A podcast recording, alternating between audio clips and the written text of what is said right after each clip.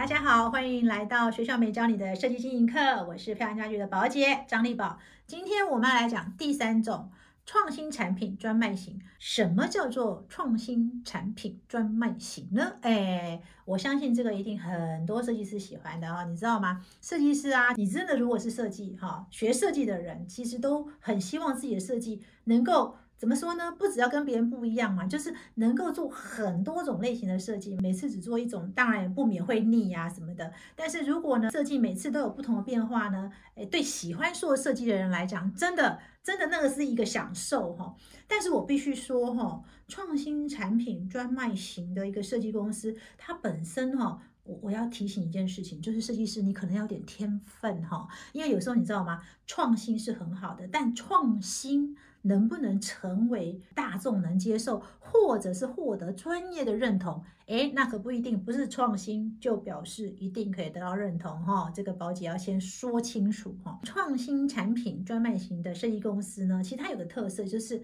它哈很愿意创新，所以它面对各种产品，不管你来的是商业空间，不管你来是住宅空间，它都愿意去做一个呃尝试，甚至打破。大家对于这一个呃产品的一个呃印象哈，那宝姐就来讲一个故事哈，也是哎奇怪，我今天怎么前连续这个第二个产品讲到第三，从第一个、第二个、第三个产品都在讲夫妻档创业。这也是一家夫妻厂创业公司哈，只是说这家夫妻厂创业公司，我觉得呃夫妻俩都是念建筑的哈。那我必须讲这对夫妻呢，其实真的老实说也是非常有天分的哈。那他们呢，当时呢做第一个案子，在市场上呃被注意，其实就是他们自己的自宅了哈。他们那时候呢，呃买了一个小房子哈，就做自己的作品。他们那时候就。创新的一个概念，就是说，在一个小住宅中可以没有墙吗？他们透过很多移动的一个呃隔间的方式呢，去创造出一个小宅的一个多元风貌哈。所以他们呢，当时因为这个自宅立刻就获得媒体的注意了哈。那获得媒体注意之后，当然就有机会上媒体。然后接下来呢，因为上了媒体就被地产公司看到了，然后地产公司也来找他做设计。那找他做设计的时候，因为这对夫妻，我刚才前面已经讲了，他们真的是非常有天分的一对，呃，我都说他们是神雕侠侣哈，就是他们真的是非常有天分的，所以他们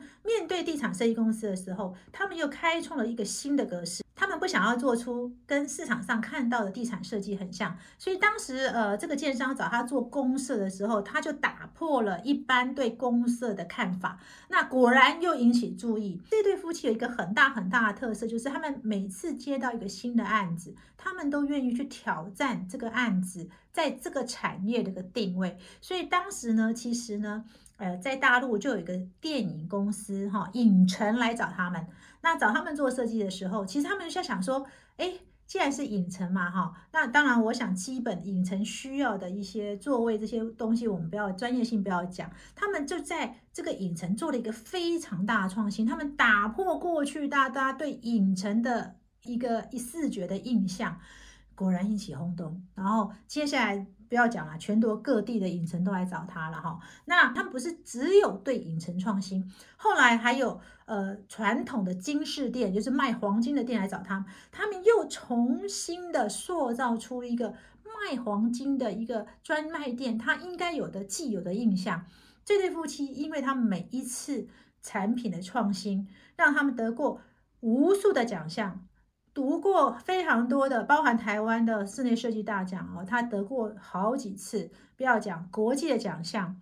更多。我记得我采访他们的时候啊，哎，他们的墙壁啊，不要说墙壁，整个会议室都是奖。那也因为他们这样的一个对于产品创新。的一个市场定位，让很多哈，尤其现在啊，很多二代啊，他们接班之后都很想要去创新，而创新最重要就是从空间开始了哈。所以呢，呃，他们也接到非常多产业的一个二代来委托，那就是希望说借由他们呢的设计来颠覆这个产业呃的一般人的印象，这个就是他们的。定位，所以他们就是属于产品创新专卖店。但是我必须要讲哦，做产品创新专卖店的人哦，你们一定要有一个特质，就是第一，你天分一定要比别人高，因为呢，够创新的设计师，我所谓的呃创新是指说，哎，你不是做奇怪的设计叫创新啊，是你的创新是有要要受到专业人士的肯定，然后受到大众的喜爱，那个才叫真的创新哦，不是你做很奇怪哈，先声明哈，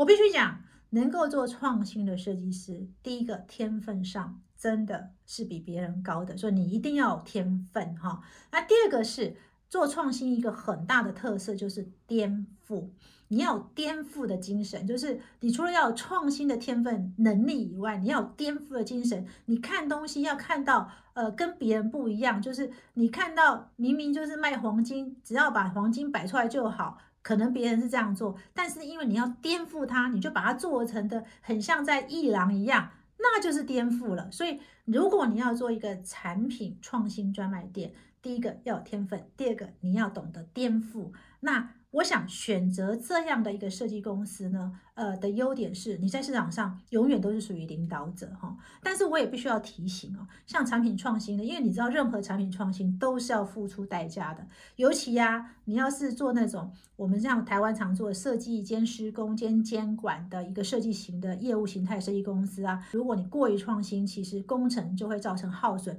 那一定会耗损你的毛利的。那如果你是在私宅，那你也想要做创新产品专卖店的话，请记得做了一个创新的概念出来之后，你要想办法把你的创新。变成一个商品，什么叫商品呢？就是不止一次去复制，因为是这样子，当你产品被新开发出来之后，你所花的成本在后面呢，在不断的复制过程中就会被摊提了。那不断复制不是叫你说一直做一直做一样，不是。其实我相信你在每一次复制中，你还是会有小小的改变。那维持一定时间，让商品的呃毛利可以增加，然后再进行新的一次创新，我想就可以兼顾你的创新跟你的获利了。今天就是我们介绍第三种产品定位。